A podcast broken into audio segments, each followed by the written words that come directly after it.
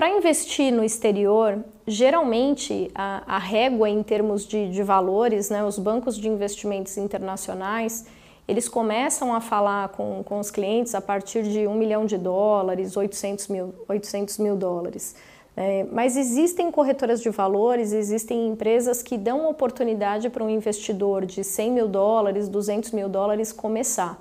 É, então, para os investidores que tiverem valores menores do que isso, faz sentido fazer alguns investimentos aqui no Brasil mesmo, então seja através de um fundo cambial, seja através de operar mini dólar, pensando na questão de exposição de moeda, é, ou seja pelos próprios fundos multimercado, que tem vários gestores que, que têm exposição no, no mercado internacional.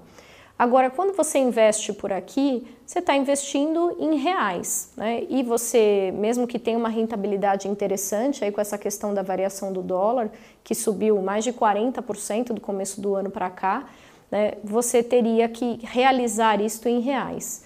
Existe a possibilidade de investir diretamente no exterior.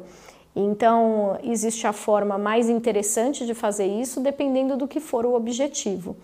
Então, por exemplo, você pode abrir uma conta investimento em uma corretora de valores. O ideal seria que fosse em uma empresa que tem capital aberto no exterior, que tenha alguém que possa te assessorar aqui em conjunto com a pessoa que vai te assessorar lá fora, né, para que você realmente entenda e, e coloque é, os teus investimentos, né, diversifique de uma forma que seja levado em consideração o que está sendo investido aqui também. Afinal de contas, por mais que esteja uma parte do dinheiro no exterior e uma parte aqui, né, o dinheiro do investidor é um só e ele tem que ser olhado como um todo. Outra coisa importante é a questão do perfil de risco. No exterior, o perfil de risco funciona um pouco diferente daqui. Como no exterior uh, essa questão das taxas de juro baixa, de inflação, de deflação é algo que já acontece há muitos anos, mesmo nos perfis cautelosos, eles recomendam 15% em renda variável.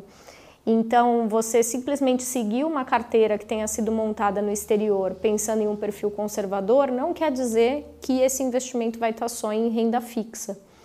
É, outra coisa importante de se verificar além da questão dos investimentos, é a questão da jurisdição. Qual que é a regra desse país em caso de falecimento, em caso de separação, se você paga imposto lá, se tem acordo tributário com o Brasil. Então tem uma série de informações que precisam ser averiguadas para que você consiga realmente aproveitar as oportunidades de investimento que tem lá fora.